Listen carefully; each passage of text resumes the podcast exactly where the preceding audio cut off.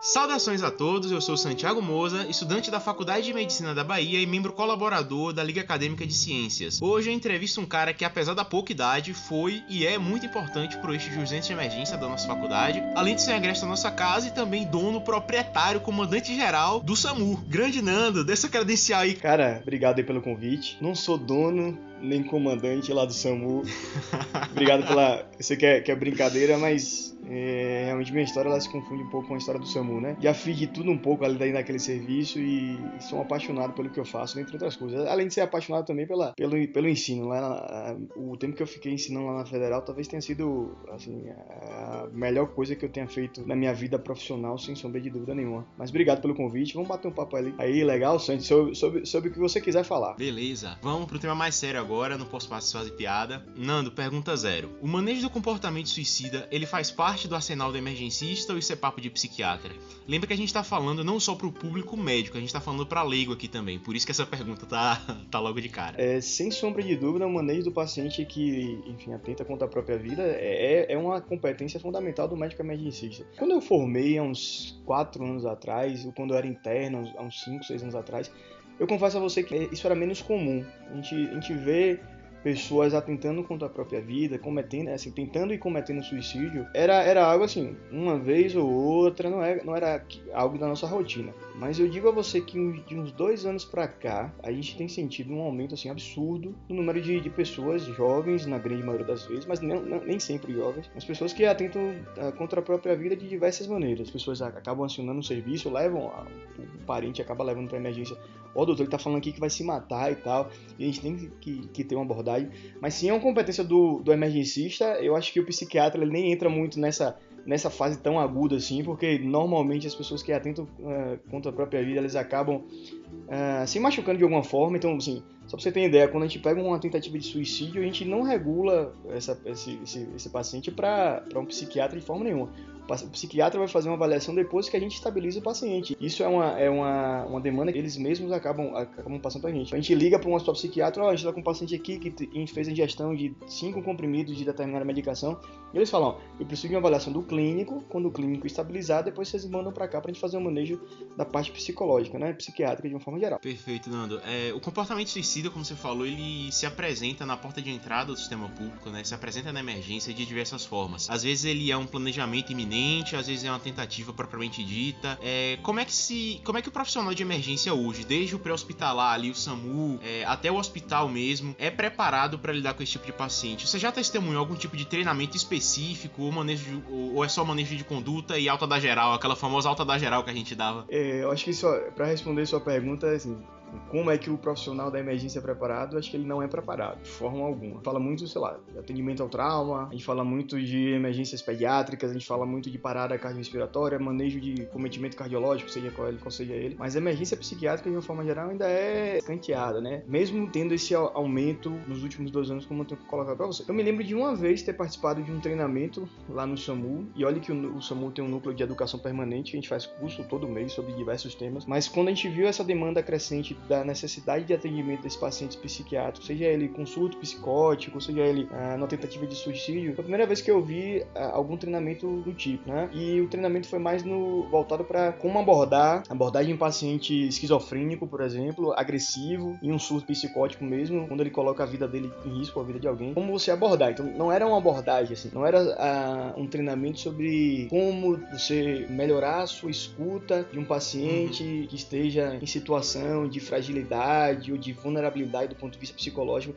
de forma nenhuma a gente aprendeu técnicas de como abordar esse paciente, do que, que a gente precisa falar, do que, que a gente precisa ouvir, em que momento a gente precisa tomar uma conduta mais ativa do ponto de vista de medicação. Então, o profissional de saúde da emergência em Salvador, na nossa realidade, Santiago, de forma nenhuma ele é preparado para essa população. E aí isso, isso por outro lado, é um medo muito grande, porque, como eu falei para você, isso é cada vez mais comum. Né? A gente está falando de. não está falando de algo que acontece uma vez na vida, outra na morte. A gente está falando de algo que acontece todo santo dia numa emergência de Salvador. Uhum. Os transtornos psiquiátricos, às vezes eles chegam na emergência muito travestidos de outras condições. Seja uma crise de ansiedade que manifesta ali com a doutorásquia e já abre aquele leque para as causas isquêmicas tal, até um transtorno conversivo disfarçado de AVC. Eu já passei por um, por um caso desse em um hospital, em um hospital geral. É, até trauma mesmo pode chegar, sei lá, um paciente que tá com a mão quebrada, quando você vai investigar foi uma crise de ansiedade, deu um murro na parede, foi parar ali. E a primeira abordagem desse paciente, como você falou, é muito importante. E muitos profissionais não têm, digamos,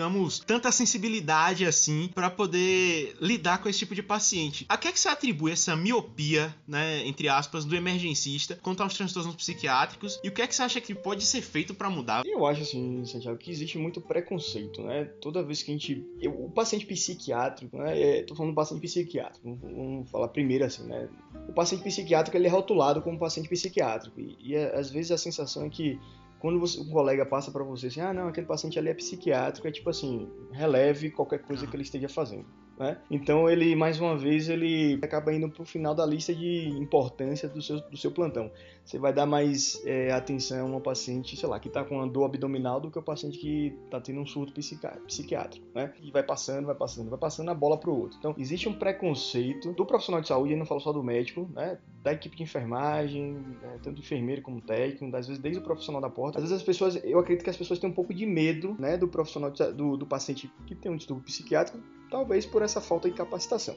Então eu vejo o medo como um grande problema, eu vejo o preconceito como um grande problema. Talvez uma coisa que seja, talvez o terceiro grande problema é meio que assim, toda vez que eu vejo uma tentativa de suicídio, né, chegando no hospital e como você fala assim, né, com esses médicos que têm um pouco menos de sensibilidade, é, aquilo é visto como uma tentativa de aparecer. E mais uma vez esse paciente ele é colocado de lado, ele é escanteado. Então eu acho que o preconceito, uh, o medo, uh, esse, esse, julgamento de que o paciente uh, que atenta contra a própria vida, ele, ele nada mais quer do que chamar a atenção, isso acaba dificultando essa abordagem inicial desse paciente. Aquela pessoa, na verdade, está precisando de ajuda, como todas as outras que estão ali, talvez até mais, né? Para que saiba abordar o problema dela, saiba abordar a doença dela que mantenha um plano terapêutico para aquela paciente. Então, acho que é isso. Especificamente sobre suicídio, a postura que o regulador tem que tomar para lidar com um paciente com comportamento suicida ou alguém do lado. Por exemplo, é, eu sei, um amigo meu tá pensando em cometer suicídio lá em, em Patamares, eu tô aqui na Barra. Eu ligo pro SAMU aqui e aí falo, velho, eu acho que o paciente lá tá prestes a cometer suicídio Como é que o regulador reage? Ele pede pro paciente lá ligar, ele acredita no meu relato, mesmo não estando do lado do paciente? Como é que isso é feito, velho? O trabalho do médico regulador, ele, ele é complicado do ponto de vista que ele tem um, um, um recurso limitado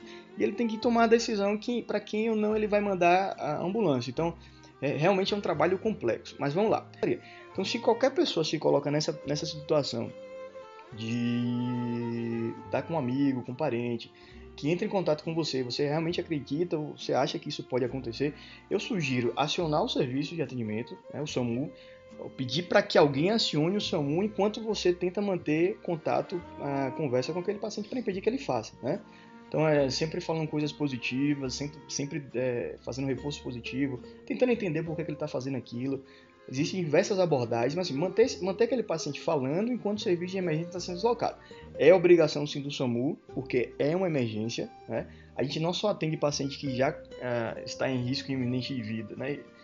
Eu até colocaria um paciente que externa a vontade de, de cometer um suicídio com um paciente que, que tem sim, um, ele está talvez, é, talvez mais do que é, alguns outros pacientes que a gente acaba atendendo. Ele está em risco iminente de vida. Esse paciente precisa. É, a, gente, a gente tem como fazer contenção química para esse paciente, tirar ele da fase aguda e depois, enfim, fazer uma abordagem, uma, uma terapêutica mais adequada. Mas o SAMU vai. Quem, quem é que vai fazer. Quem é que consegue pegar um paciente para fazer um, um um sedativo para tirar ele da, da, daquela tentativa. Essa semana agora, Santiago, a gente foi acionado para um paciente que estava uh, tentando cometer um suicídio. E graças a, Deus, graças a Deus os bombeiros já tinham chegado, tinham convencido ele, conseguiu tirar. Mas o, o SAMU foi acionado e a gente faz sim esse tipo de atendimento. é uma situação muito complicada. Eu passei poucas e boas. Extremamente. Isso que você falou da prevalência, da incidência, tá crescendo. Aparentemente tá crescendo mesmo, velho. Eu não lembro, Nando, de ter passado por um rodízio do internato. Um rodízio sequer, sim. sem ter visto pelo menos dois pacientes com comportamento suicídio em alguma fase. É, sabe? Do, do PSF ao HGE, ao SAMU, todos os lugares. É, eu, eu, eu acrescentaria isso, gente, assim, só que eu não passo um dia de plantão no SAMU, enfim, de plantão no SAMU, que eu não veja um paciente ou em surto, né, ou com a tentativa de nenhum, nenhum, nenhum, assim, todo dia, todo dia, de toda semana, e todo mês, todo ano, tem pelo menos um paciente nessa situação hoje em Salvador. Sem sombra de dúvida.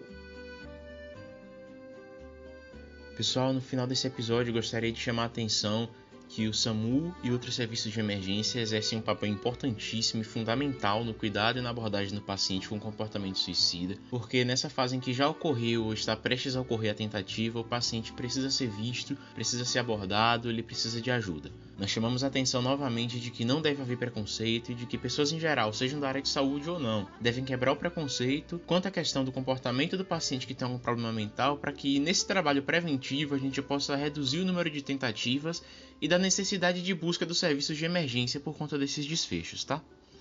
Se cuidem.